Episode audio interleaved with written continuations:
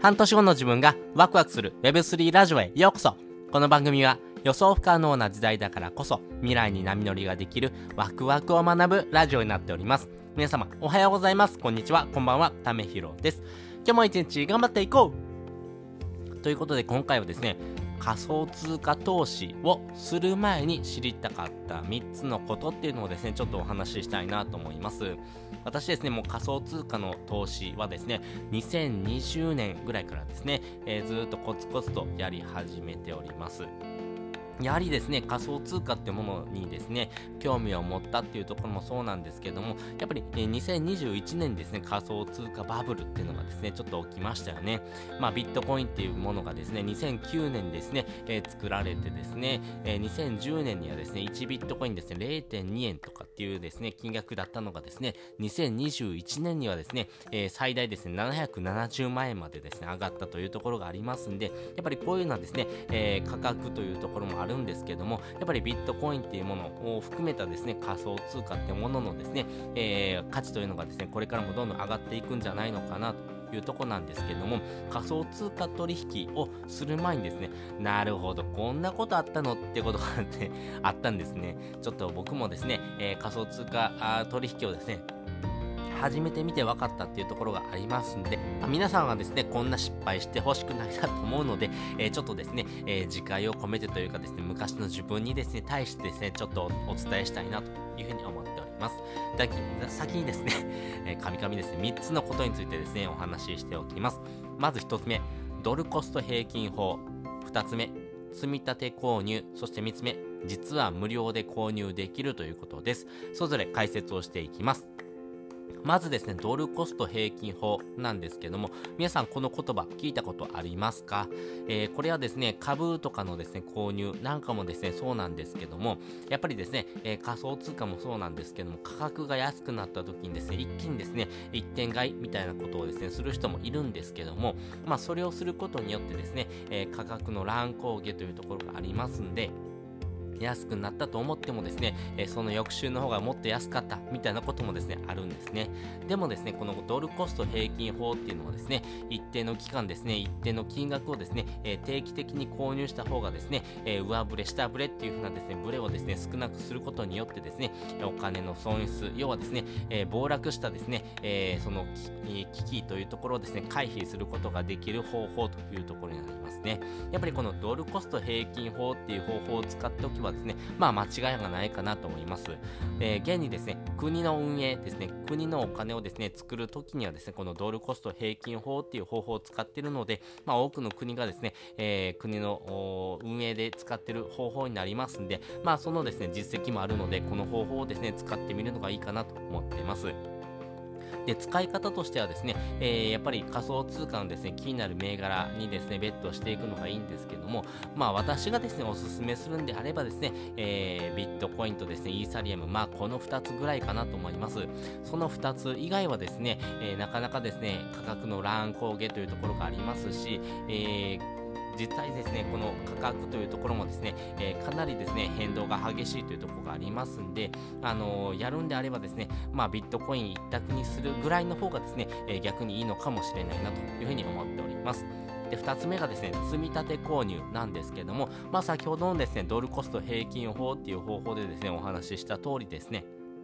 えっ、ー、と、一定の期間ですね、一定の金額をですね、コツコツとですね、えー、購入していく方法になるんですけども、まあ、こういう方法をすることによってですね、えー、変動の触れというところ、そして暴落するですね、えー危機をですね、回避することができるというところなんですけども、えー、私自身はですね、えー、コインチェックというふうなですね、取引所でですね、積み立て購入というのをですね、やってます。私はやってるのはですね、1ヶ月1万円のですね、えー、ビットコインとイーサリアムを買うというふうなですね、設定にしています。なので、1日あたりですね、えー、1コインですね、333円ですかね。まあ、大体これぐらいのですね、え価格を毎日買うような設定で購購入しております。まあね、価格というところもあるんですけども、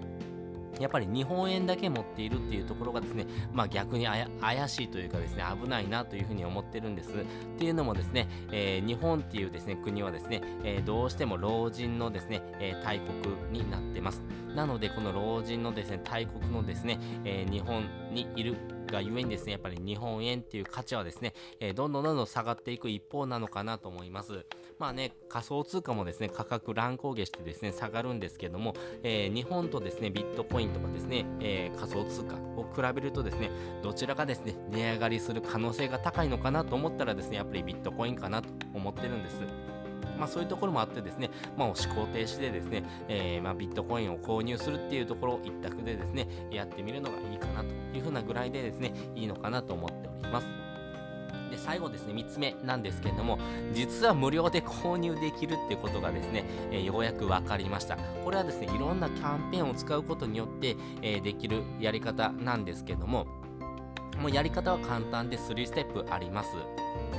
まず1つ目はですねみんなの銀行にですね、えー、口座をですね、開設するということです。みんなの銀行聞かれたことありますか？これはですね、福岡ファイナンスがですね、運営しているですね、日本初のですね、デジタルバンクになっております。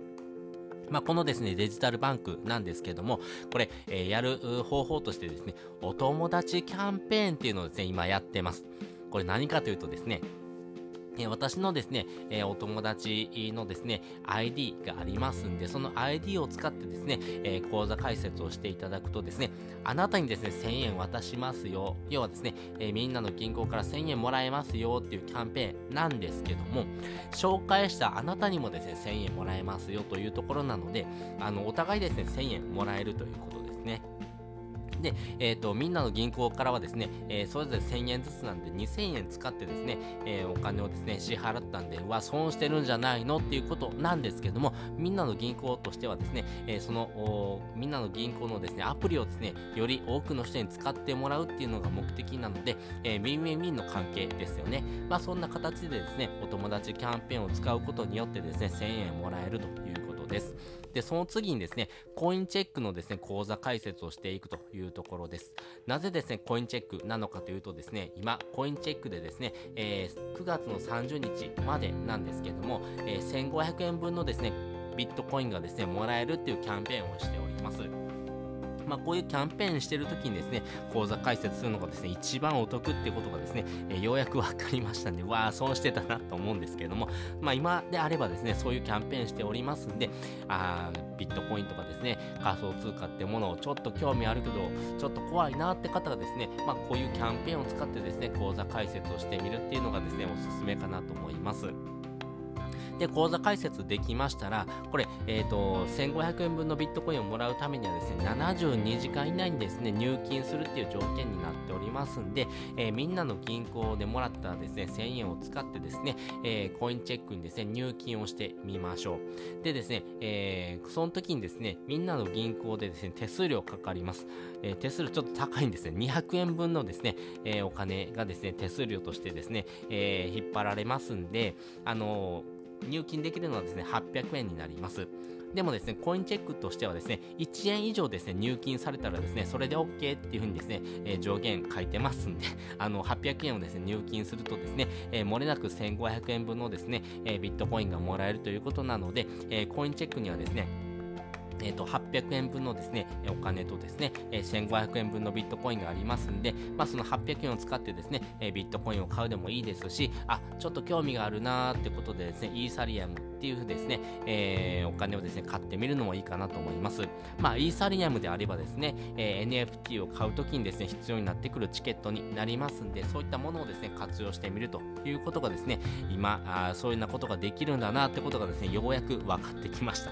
私みたいにです、ねまあ、いろんなことをしてみてですね、ああ、こうしときゃよかったなってことがですね、いろいろありますんで、まあ、そういうのはですね、失敗をしないためにですね、えー、皆さんにはですね、お伝えしたいなと思いますし、過去の自分のようにですね、ああ、また損しちゃったって思わないようにですね、皆さんはですね、行動をしてみてください。で、今回お話ししたですね、お金を使わずにですね、ただでビットコインもらえる方法っていうのをですね、ちょっとブログにまとめてみましたんで、よかったらそちら覗いてもらうとですね、今回お話しした内容がですね、より分かりやすくですね、えー、文字として、そして画像としてですね、えー、残っておりますんで、よかったらそちらも覗いてみてください。で、本日の合わせて聞きたいです。本日の合わせて聞きたいはですね、仮想通貨ブログが稼ぎやすい3つの理由っていうのをですね、概要欄にリンク載せております。仮想通貨ブログ、今めちゃめちゃ稼ぎやすいというふうに言ってます。えー、インフルエンサーのですね、周平さんがですね、えー、3ヶ月連続でですね、この仮想通貨のですね、アフィリエイトで、えー、100万円をですね、えー、稼いだよってことを言ってます。まあ、それぐらいですね、仮想通貨ってものはですね、非常に稼ぎやすいですし、仮想通貨のですね、アフィリエイトをですね、まとめたブログをですね、えー、作っておくっていうのはですね、これからですね、えー、日本円の価値がどんどん下がっていく一方でですね、リスクヘッジになりますんでね、あの会社からもらうお給料ってですね、えー、大きなお金だと思うんですけども、それだけだとですね、なかなか生活がしていきにくいような世の中になっていきますんで、あの、椅子でもですね、椅子って柱4本ありますよね。まあ、やっぱ4本あるとですね、えー、ぐらつかなくてですね、安定するんですけれども、やっぱり収入の柱が1本だけだとですね、えー、どうしてもぐらついちゃうっていうこともありますんで、まあ、こういったですね、仮想通貨ブログとかのですね、副業をですね、始めてみるとですね、えー、複数の収入口がですね、できることによってですね、え大きな柱以外にですね、小さな柱も使うことによってですね、え生活が安定するということがありますんで、よかったらこちらの方もですね、覗いてみてください。ということで、本日もですね、お聴きいただきましてありがとうございました。また次回もですね、よかったら聞いてみてください。それじゃ、またね。